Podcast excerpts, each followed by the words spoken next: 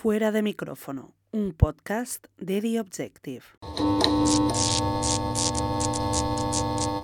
Bienvenido, Fernando. Pues muchas gracias, muchas gracias. Tengo que decir, eh, hay dos cosas que no estoy de acuerdo. No tengo gran capacidad de trabajo, soy bueno, normalito. No, sea asumible porque... No, no, tengo capacidad, lo que pasa es que me gusta hacer cosas y entonces las hago eh, porque me gustan, no como trabajo. ¿no? No, no, no soy un gran trabajador, pero sí que lo que hago me gusta hacerlo bien, porque, bueno, a todos nos gusta hacer bien las cosas que hacemos, evidentemente, pero a mí, como corresponden con el trabajo, además me obligo a hacerlas bien, porque si no, ¿qué iba a ser de, mi vida, no? Por otra parte, te diré que efectivamente yo he estado haciendo televisión, no hasta el 90, exactamente, porque después del 90 sí es verdad que he hecho programas como privadas, la, televisión privada, eh, hasta el 90 ha sido en televisión española. Después ya ha sido un, he sido freelance y entonces pues he trabajado para prácticamente todas las televisiones españolas y muchas extranjeras. Y bueno, y he tenido también el gusto de hacer programas que todavía recuerdo en España, pues como Furor. A mí me, acuerdo mucho de Furor porque lo pasé muy bien haciéndolo.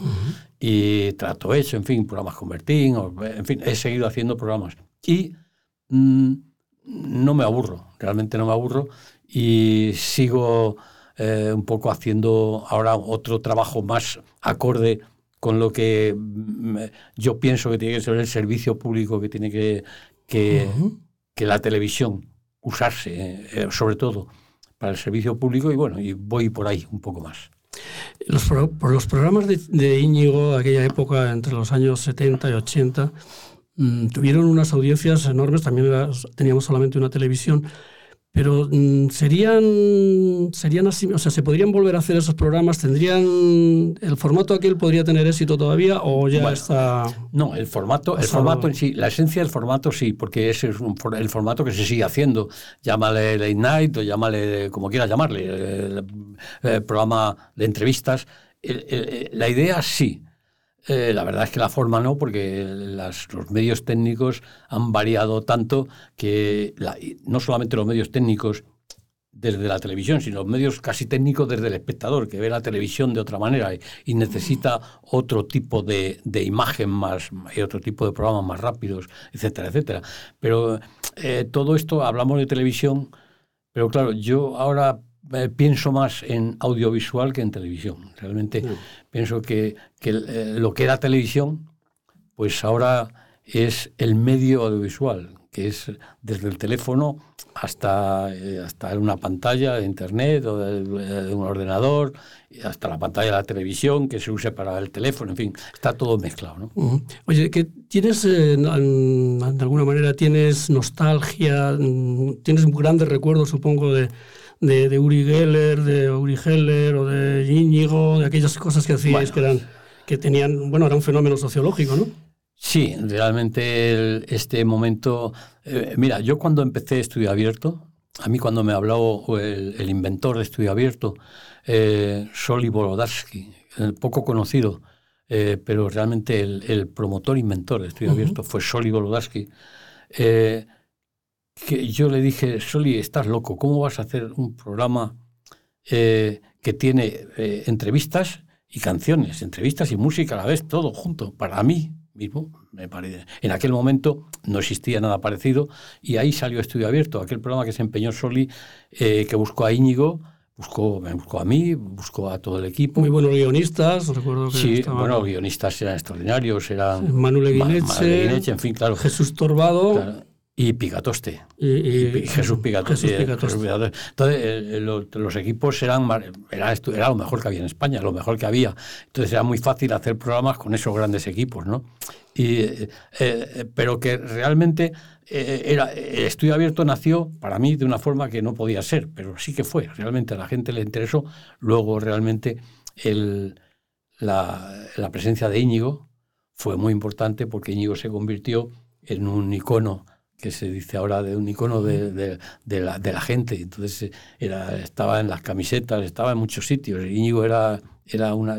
Ahora no, no, te puedes, no se puede uno hacer idea de lo importante que era Íñigo en aquel momento, en aquel momento de estudio abierto, después de entrevistas como la de Uri Geller, que efectivamente paró a España eh, absolutamente, pero España quiere decir a toda España.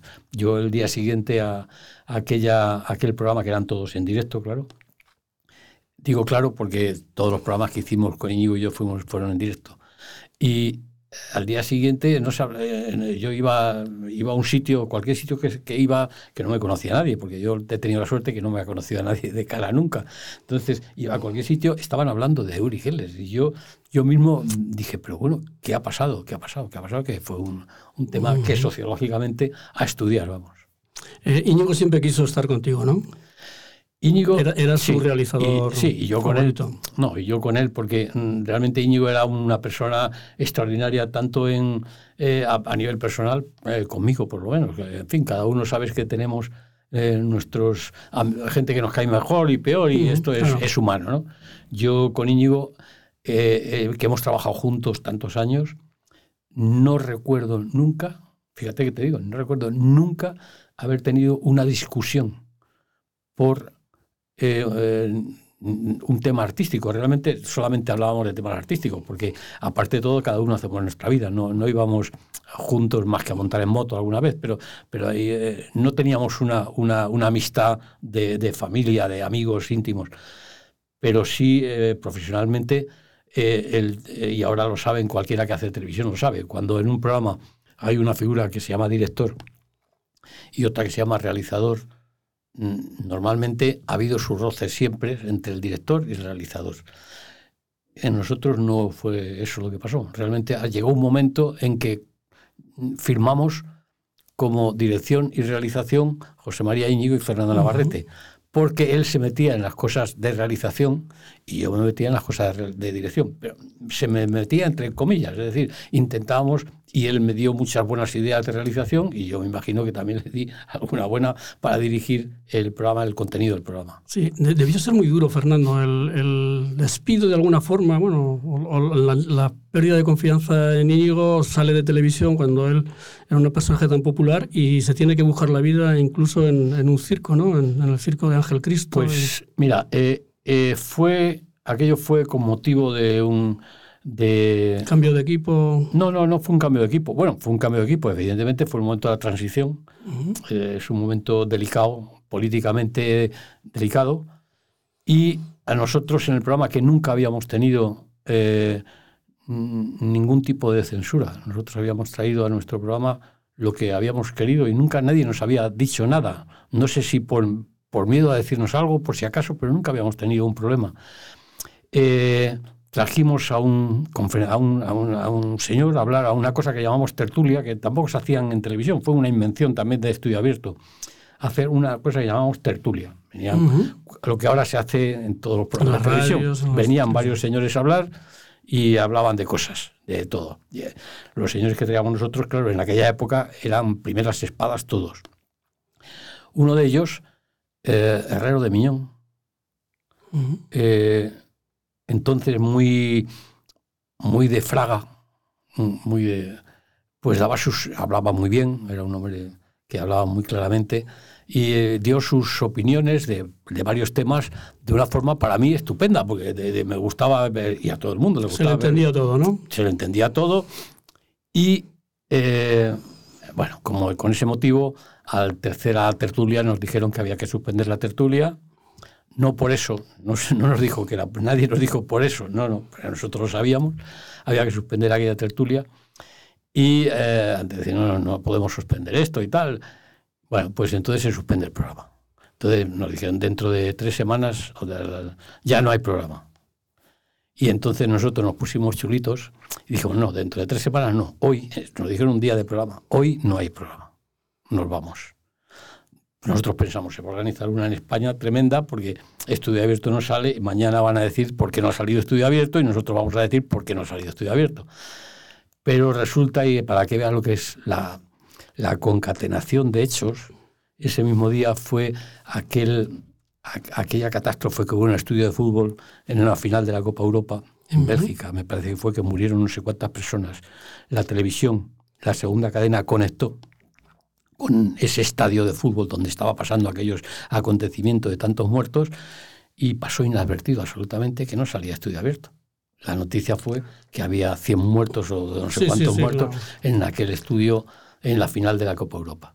Y con lo, ahí se terminó eh, todo. Íñigo efectivamente tuvo, como era además la, la, cara del programa, yo era el realizador, era más un técnico, efectivamente, y a mí no me podían echar, porque yo en ese momento además era fijo de televisión. O sea, a mí no me podían echar de televisión, pero a Íñigo sí que le pudieron dejar fuera de no darle programa, no darle. No, era la única antena, el único sitio, la única ventana era televisión española. Si no tenías televisión española, pues no había ni antena 3, ni tele 5, ni nada. Y a partir de ese momento, pues claro, ya tuvo que volverse a buscarse la vida de otra manera. Y sí, estuvo en un circo.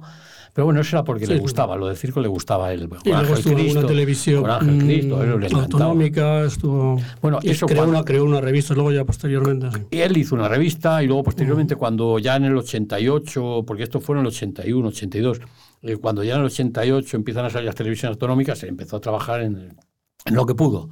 Pero bueno, ya se había, terminó ahí el, el mito gordo de Íñigo, terminó ahí.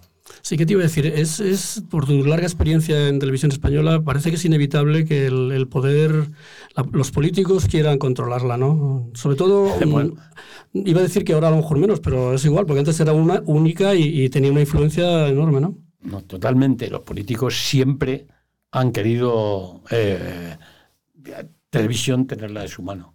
Siempre, siempre. Lo que pasa es que ahora, en este momento, el tema es más descarado.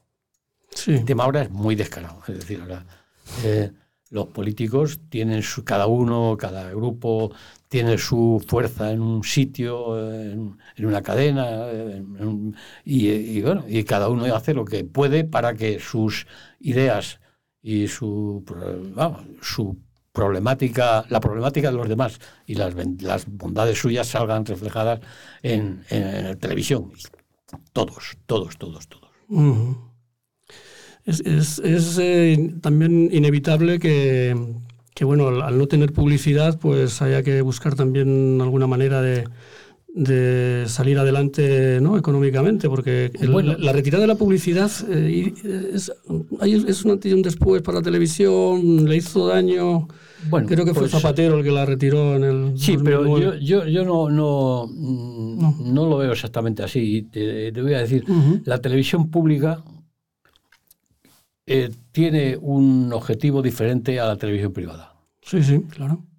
aunque tengan, aunque ambas en, los, en, las leyes diga que tienen que entretener, eh, informar, etcétera, etcétera, realmente, además de eso, la, la televisión pública tiene el, de, el deber del servicio público, claro, y lo paga el Estado, lo pagan los contribuyentes.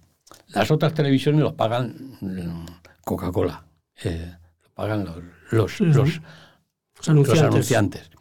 Entonces, televisión, cuando dejó de, tener el régimen de publicitario, sin embargo, tuvo eh, un régimen de que tenía una subvención del Estado. Es decir, televisión, a televisión no le ha faltado eh, dinero. No le ha faltado dinero. Le ha faltado dinero porque se ha gastado más dinero, a lo mejor, del que debería haberse gastado, porque ha querido hacer las competencias a las televisiones privadas. Eh, cuando realmente el ámbito de funcionamiento de una televisión pública no es la competencia con las privadas, sino el servicio público. Si Televisión Española hubiera eh, seguido, hubiera, hubiera ido por el camino del servicio público con el dinero que recibe cada, en los, presupuestos generales del Estado y, en fin, de la fórmula que tiene de financiación, pues eh, se tendría que haber arreglado, no tendría por qué haber necesitado nada. Es decir, Televisión Española bajo mi criterio, no, no ha bajado en su importancia por, la por el tema de la, de la publicidad o no publicidad. Ha, ha, bajado porque las otras televisiones han funcionado mejor y además de eso no ha aprovechado su servicio público para hacer valer eso y conseguir la audiencia que una buena televisión de servicio público tiene que tener. Y con esto, no, en fin, no, me gustaría que nadie se enfadara. Una curiosidad. Eh, Tú que has estado tantos años en televisión española, eh, se hacían un montón de programas, los hacía la gente que trabajaba en televisión española. Sin embargo, desde hace ya algunos años y tal, mm, hay mucha producción externa. Eh, a veces se, dice que, bueno, que en televisión española mandan las, las productoras. Mm, producción ajena. ¿Tú como consejero de radio y televisión has intentado paliar eso? ¿Se ha podido hacer algo? Sí, yo lo he, yo he intentado, evidentemente, pero claro, eh, eh, he conseguido algunas cosas durante la etapa en que he estado, como, como he sido presidente del comité de auditoría, en fin, he, intentado todo lo que he podido. Pero esto no es una labor, no lo puede hacer un consejero, no lo puede hacer nadie eh, solo, personalmente. Es primero una, una labor, una idea de quién manda en la televisión. ¿Quién manda en la televisión? Eh, los políticos, los políticos, el Estado, el, gobierno, el ministerio. Ellos son los primeros que tienen que estar convencidos de que la televisión pública, la televisión española, debería ser la mejor televisión informativa de habla hispana, para que precisamente eso que se llama marca hispana, marca España, estuviera suficientemente defendida en todo el mundo de habla hispana si Televisión Española, en, vez de divagar y de eh, dirigirse a hacer eh, programas en competencia con Telecinco, Antena 3, programas de cualquier, tipo, diversión, eh, concurso, que a mí me parece muy bien que sí, realities, realities lo que sea. Si en vez de hacer ese tipo de programas y gastarse el dinero para tener un poco más de audiencia en el cine americano, tuviera empleara esos fondos, ese dinero, en el conseguir unos,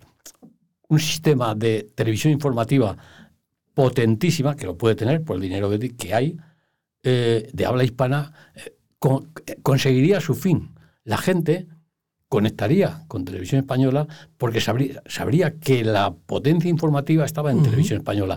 Y no solamente de España, digo, sería en todo el mundo de habla hispana, que eso trae consigo muchas cosas. O sea, trae detrás de eso vienen muchas cosas. Eso no, lo ha hecho. Yo, en fin, lo alguna vez, siempre que he podido, lo he expuesto, que, cuál es mi opinión, pero no, es la opinión de los que mandan. Entonces, eh, bueno, pues, ¿qué es lo eh, Has conocido la televisión de muchos países porque, entre otras cosas, has hecho programas en Japón, quiero recordar, en algunos... Bueno, he hecho programas en, en Japón, en, Brasil, en Argentina, en Estados Unidos, en Francia, en Italia. He hecho, sí, he conocido muchas televisiones. Claro, yo lo que te, iba a preguntar, si la televisión que se hace fuera es equiparable, somos mejores, peores, eh, ¿qué, qué, nivel de televisión se hace? Me refiero a la televisión pública, porque...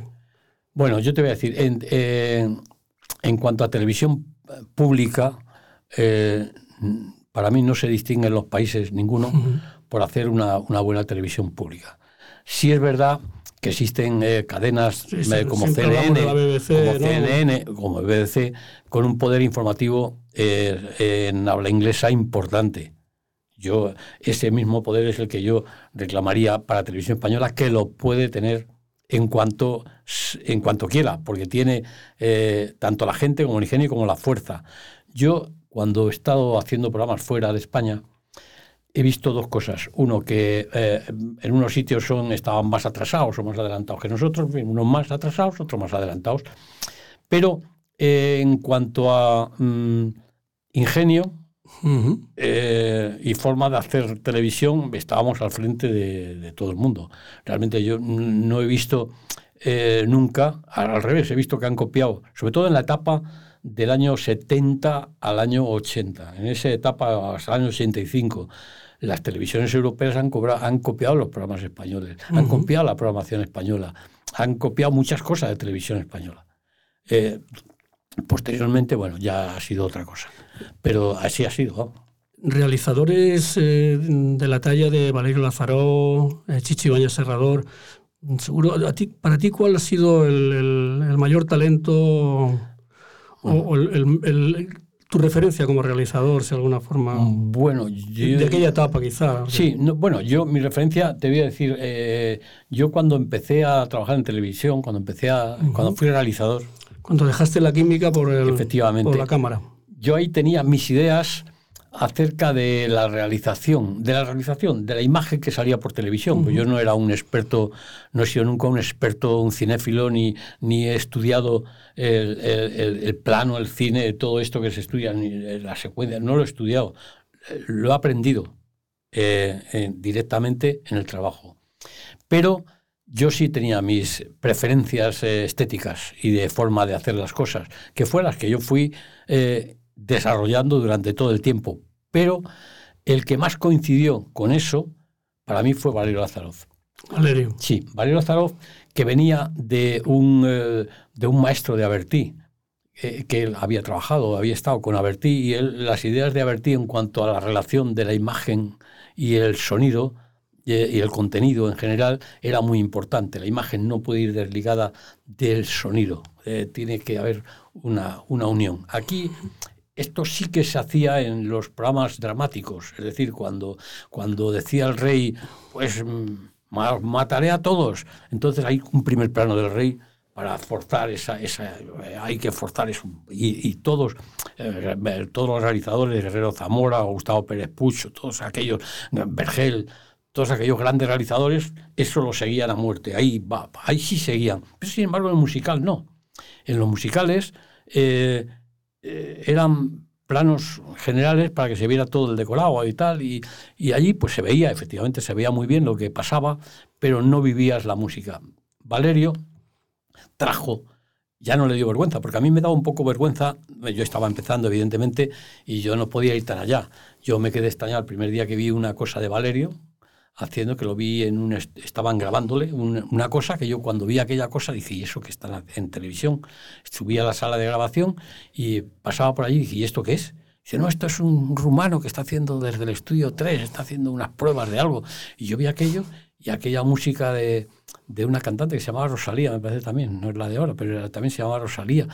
Y Rosalía con aquella rueda de bicicleta girando y el zoom para adelante y para atrás.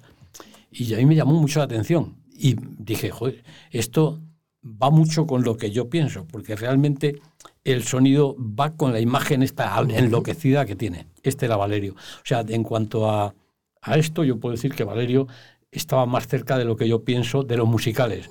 Pero luego, claro, no por eso puedo olvidarme de Fernando García La Vega, de José María Quero, de todos los realizadores de programas musicales, de todos los cuales yo he aprendido. Yo he aprendido de cada uno, una, incluso, vamos, incluso, sobre todo de Enrique Martín Maqueda, eh, también retirado, del cual aprendí todo lo bueno, lo malo, lo regular y, de todos tienes que sacar experiencia. O sea, por eso te digo, decir uno cuál es el mejor, pues no, yo no puedo decir cuál es el mejor. Has hablado de los musicales. Eh, tú hiciste un musical que lo presentaba Concha Velasco, quiero recordar, que era Viva el espectáculo y lo hacías en la sala Florida Par. Sí.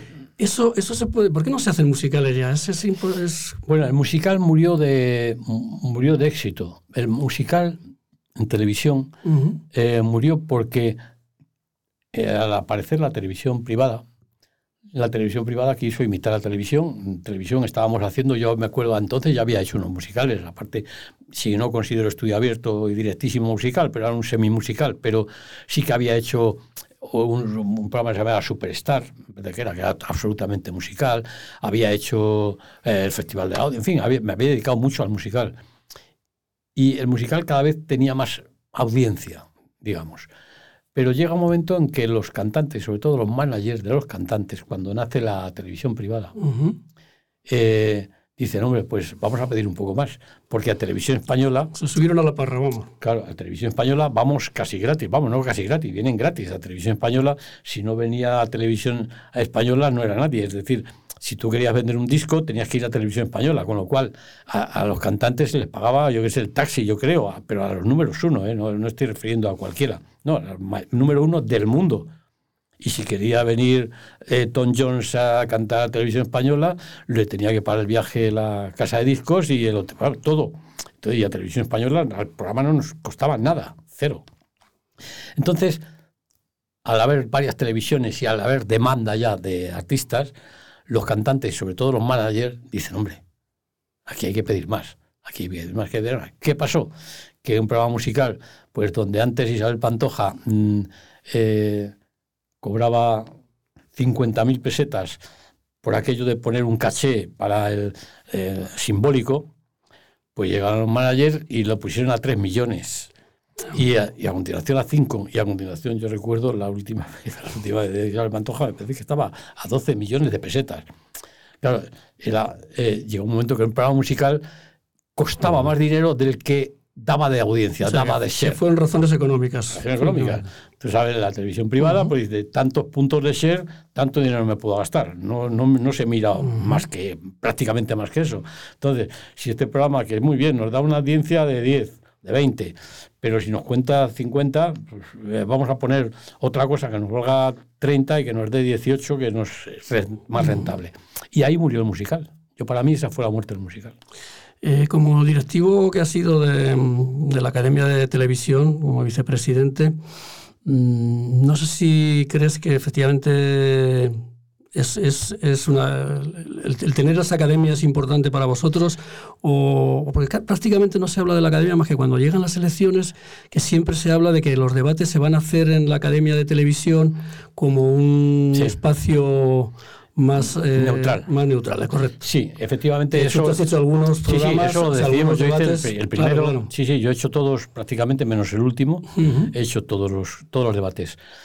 Eh, efectivamente, la academia, entre otras cosas, está para eso, por ejemplo, para ofrecer un marco de, entre comillas, neutralidad o, eh, sobre todo, de tranquilidad a los partidos políticos de que no van a ser manipulados de alguna manera si lo hace otra una televisión o lo produce alguien que no están seguros quién es. En fin, tomamos, tuvimos la suerte de en determinado momento conseguir que se pensara que los políticos, no los políticos, los que mandan, los presidentes, pensaran que era una buena idea hacerlo en televisión y así no tener que estar decidiendo si lo hacen en Telecinco, Antena 3, Televisión, el otro, porque además se van a enfadar, si lo hago en un sitio se enfada el de otro de la otra cadena y luego va a hablar de mí, en fin, es un tema muy político, decidieron hacer con la, con la academia y esto está bien. Y la academia, por otra parte, es el punto de unión, el único punto de unión real de los profesionales de la televisión. Eh, que pueda funcionar mejor, pues por supuesto. Que tendría que ir a hacer otras cosas, pues a lo mejor, no te digo que no.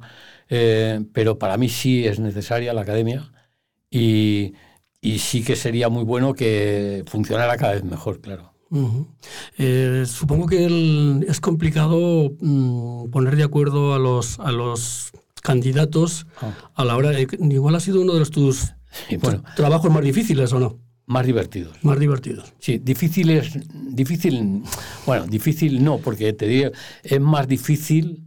Eh, Me refiero a ponerse de acuerdo. No, sí, pero ha sido más difícil eh, en un programa musical. Mm. Ver si, si está en el mismo programa eh, Lola Flores y Rocío Jurado, las dos pobrecitas, para, para descanse, ver quién cierra el programa y, y decidir quién cierra el programa, quién es la estrella del programa. Eso sí era muy difícil. Esta parte no, porque los políticos, al final de todo, pues bueno, pues se van ajustando a lo que le vas diciendo. Si lo que le dices es eh, por su bien, digamos, su bien estético, por su bien de funcionamiento.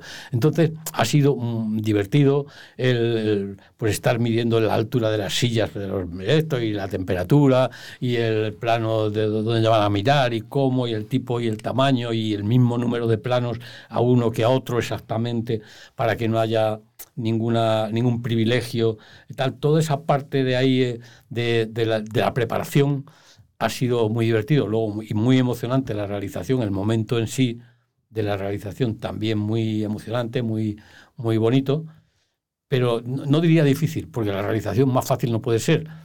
Eh, estando señores o sentados y no se te mueven de allí, más fácil no puede ser. Es decir, es más difícil el cantante que, que dice, bueno, tú haces una cosa y luego resulta que hace otra cosa y le da en el momento y se va a otro sitio. Eso es más complicado. Pero eso era, era una realización, es una realización muy sencilla. ¿Qué, candidato de los que han pasado por estos programas de debate, eh, pues no sé, Zapatero, Rajoy, eh, Rubalcaba, Sánchez, por citar estos cuatro, mm, ¿cuál ha sido, cuál crees tú que es el que mejor lo ha hecho o el que mejor da en, este tipo de programa? Pues eh, sin entrar en ideología. No, sabría qué decir, el que mejor lo han hecho todos muy bien. Realmente. Yo no podría decir eso cuando dicen al final ha ganado este, ha ganado el otro. A mí me resulta eh, políticamente, me resulta inclusive políticamente saber quién ha ganado. Pero en cuanto a, a la forma de hacer las cosas, pues yo diría, hombre, eh, Rajoy eh, súper fácil y súper mm, colaborador en todo, Rubalcaba también, Zapatero también, Pedro Sánchez ha sido un poco más rebelde, porque ha, llegado tarde a un, el último debate de cuatro, el anterior debate a cuatro, llegó el momento de que se tenían que reunir todos los candidatos en un sitio que les había dicho, bueno, tres minutos antes de empezar tienen que estar todos los candidatos en tal sitio con el regidor, en fin, preparados para salir, ¿no? Y eso, y tres minutos antes no estaba Pedro Sánchez. ¿Qué explicación os dio? Estaba terminando de maquillarse. Y cuando llegó el minuto cero tampoco estaba, con lo cual la emisión empezó tarde. Con claro, en una emisión como esa, no sé si lo recordarás, esto hace, hace cuatro o cinco años. Sí, las últimas elecciones serían. Las últimas, las anteriores. Las anteriores. Las últimas fue hace, hace, bueno, ya va a hacer casi cuatro años, ¿no? Las últimas, claro. No, el, la anterior es que fue el año anterior, hace cinco años. Pues ahí fue. Y entonces llegó el momento de que todas las televisiones de España, claro, conexión con, con, esto, pum, y decir, oye, no podemos entrar. Y claro, todas las televisiones sin nada preparado, porque ¿qué van a, van a preparar? ¿Pero qué pasa? ¿Qué pasa? Pues ahí os pongo el rótulo, ahí está el rótulo. Y el rótulo, y no aparecía, no aparecía, no aparecía, hasta que apareció. Pero bueno, fueron tres o cuatro minutos. Con lo cual, tres o cuatro minutos, yo me imagino que gente en España estaría diciendo aquí qué ha pasado, ha habido un, ha habido una revolución o algo, porque no, es que no, que no empiece esto es un tema delicado. Es un tema delicado. Y esto fue porque el presidente actual, pues, llegó tarde. ¿Y qué, influencia crees que pueden tener este tipo de debates luego en, las elecciones de cara a, la intención de voto? Porque a veces probablemente se le da una importancia, no lo sé, sí, yo mayor de la que tiene o no.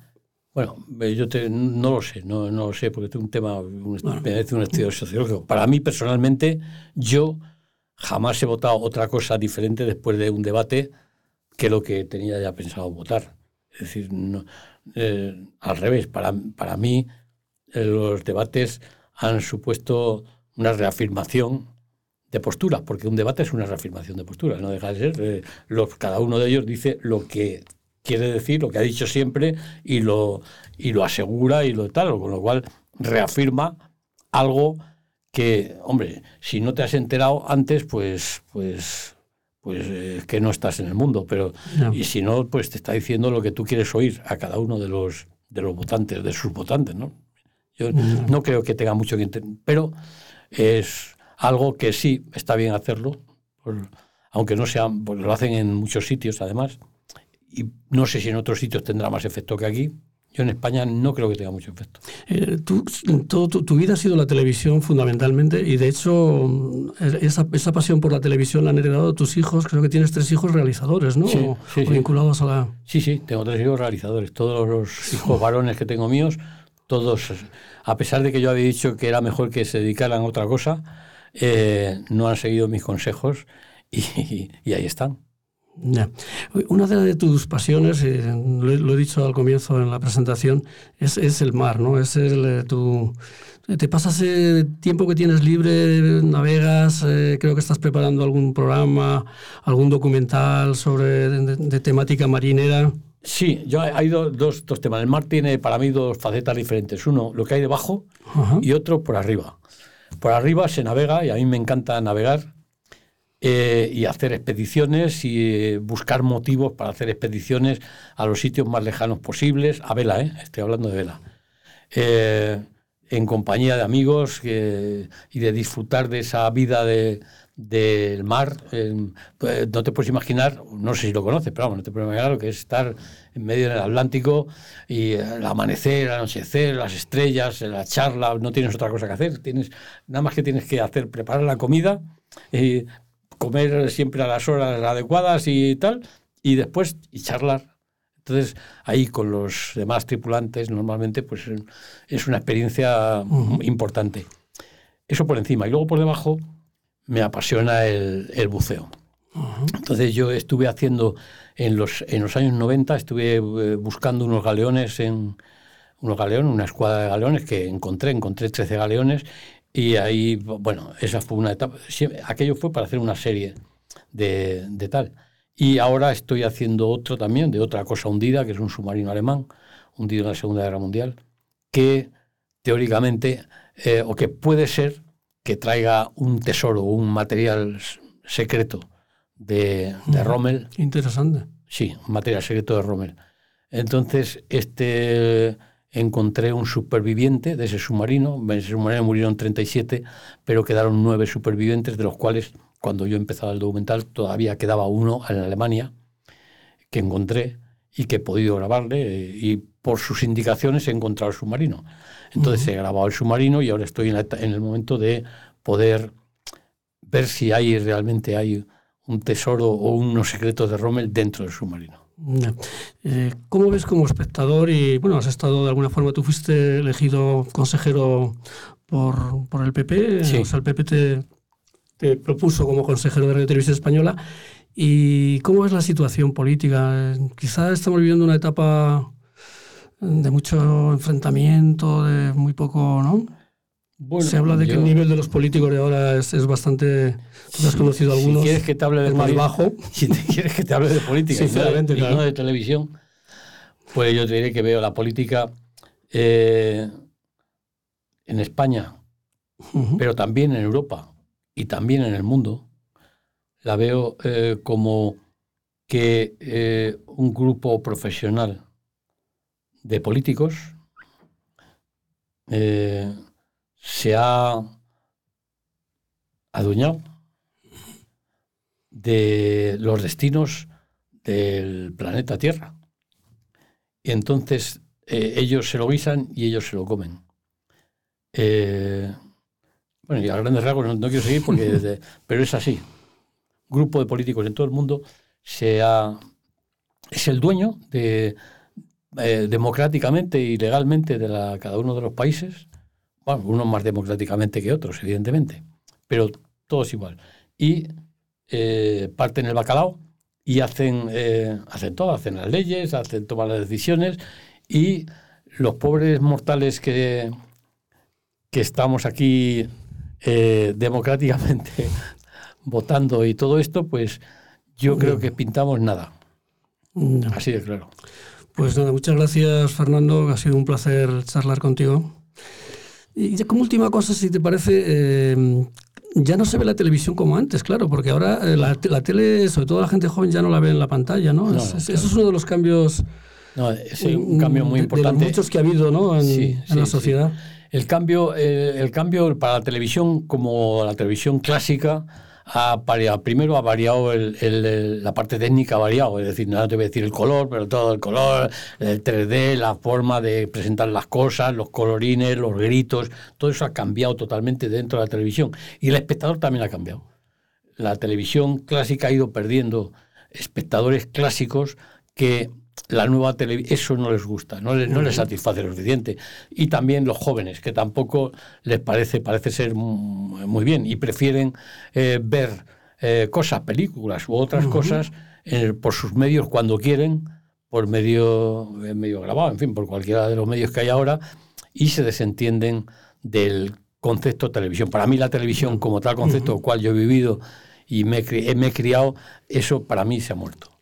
Hoy estoy viendo aquí fotos eh, antiguas. Eh, aquí, por ejemplo, hay una que incluso estás con el teléfono ese que había que, meter el dedo en los números para ir pasándolo sí, el teléfono de mesa. Y luego, mm, quizá tú que tienes aquí este álbum me lo puedas enseñar. Bueno, algunas fotos con, con Íñigo. Sí, bueno, aquí de, este álbum, etapa. Este álbum yo tengo, esto es prácticamente la primera etapa, yo creo, de mi vida, que, que de mi vida profesional.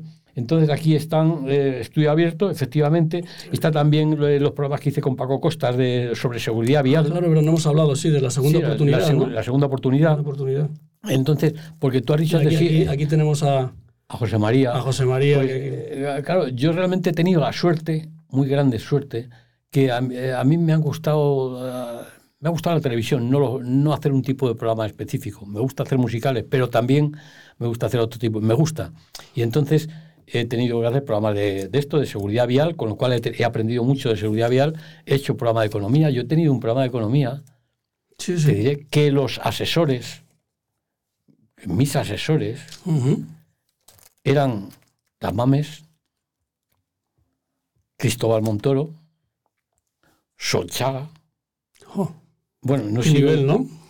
Claro, es que el nivel, ¿cómo en un programa con estos asesores, con estas personas, no vas a aprender?